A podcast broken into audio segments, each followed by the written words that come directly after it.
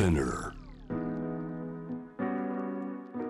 グローバーがお送りしております。J-Web ジャムダプラネット今夜7時台のパートナーはフォーブスジャパンウェブ編集長谷本由香さんです。引き続きよろしくお願いします。お願いします。さあ続いて解説していただくトピックこちらなんですね。新しい老後の風景になるのかアメリカで今シニア層のルームシェアが熱い。ルームシェアといったら若い方がそれこそ夢に向かってお金はないけど一つ屋根の下でコストを抑えながらというイメージありますよ。ありますよね、うん。それが実は高齢者の皆さんの中でとてもこれはある種の希望につながるのではないか。こういったニュースになっているんですけども、うん高齢化って言いますともちろん日本がその課題先進国でありますよねす。ねね、さまざまなところであの世界から注目をされているんですけどもアメリカの方まさにアメリカって今おっしゃってくださったみたいにルームシェア文化があるじゃないですか。もともとありますね。ねうんそんな中で実は老後の、まあ、風景としてまさに老老後にこういったルームシェアというものが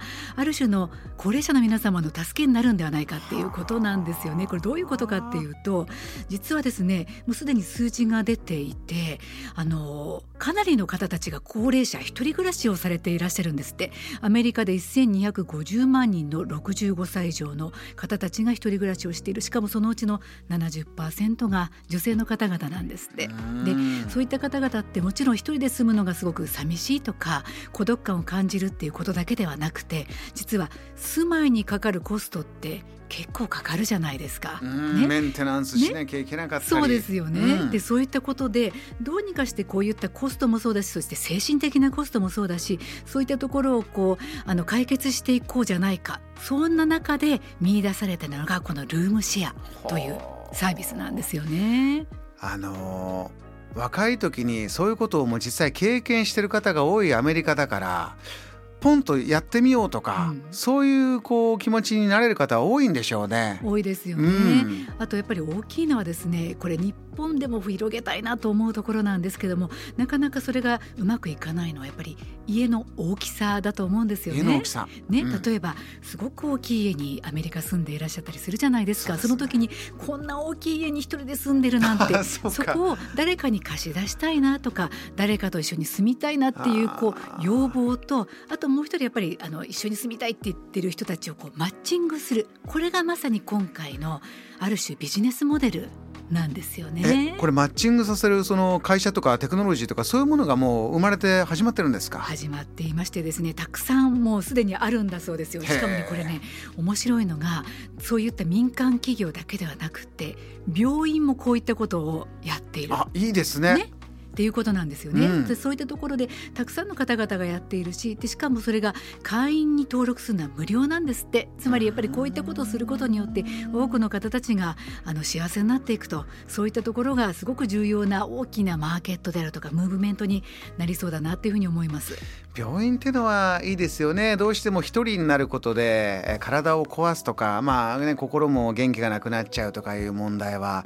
日本も大変多いですから。でもなんか知らない人というとねオレオレ詐欺もあるしなんか怖いなとか、ね。いろんな不安もある中でそうですか。実際どんなマッチングが進んでるんですかね。どんな方とマッチするケースがあるそうでんですか？すよね。まずはですねやっぱりこのコストがかかるっていったところで安い家に住み直したいであるとか自分の家をこうあの売ってですね。そしてあのなんかこうしなんて言うんでしょうね。誰かと住みながらコストを下げていくにはどうしたらいいかっていう方とそして自分の家を大きくてまだまだここの家に住んでいたいと住み慣れた場所から離れたくないそういった方たちをマッチングするってこれめちゃめちゃいいサービスだなって思うじゃないですか。思います。はい。ね。うんでしかもこれねじゃあマッチングして仲違いしちゃうとかね。合わないってことも絶対あるんだけれどいもくらでもあるでしょ？ね、うん。そのこのマッチングサービスのやっぱりいいところはこういった趣味思考を持ってるよであるとかこういったルームシェアメイトが欲しいよっていったところをきっちりヒアリングをしてそこでマッチングをすると。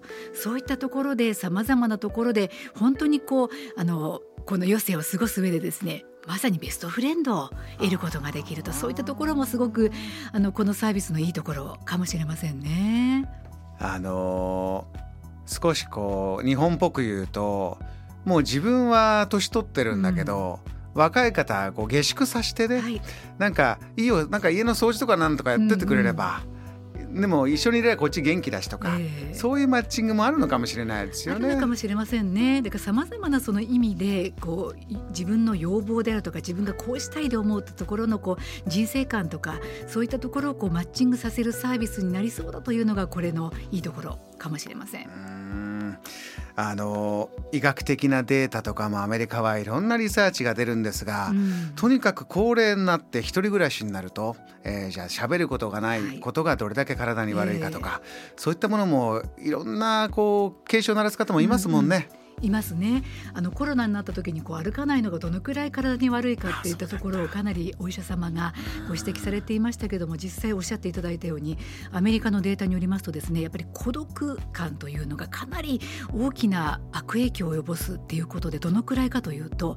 毎日タバコ一箱を吸うのと同じぐらい負の影響があるんだそうですよ結構大きいですよね。イギリスでしたっけ？あの孤独症みたいな、うんうん。あの孤独担当大臣みたいなね、はい。この孤独の問題どうにかしようっていうのを国を挙げてっていうのもありますよね。そういうことですよね。うん。あのもちろんそのあのこういったところをコミュニティであるとか、そして町であるとかそういったところがヘルプをすればいいんでしょうけれども、なかなかそれが全部がうまく自治体などがうまくいかない場合、こういったまあ民間のサービスもあるといったところがかなりさまざまな意味でのこうあのサポートにつながっていくんではないですかね。 Jam, the planet.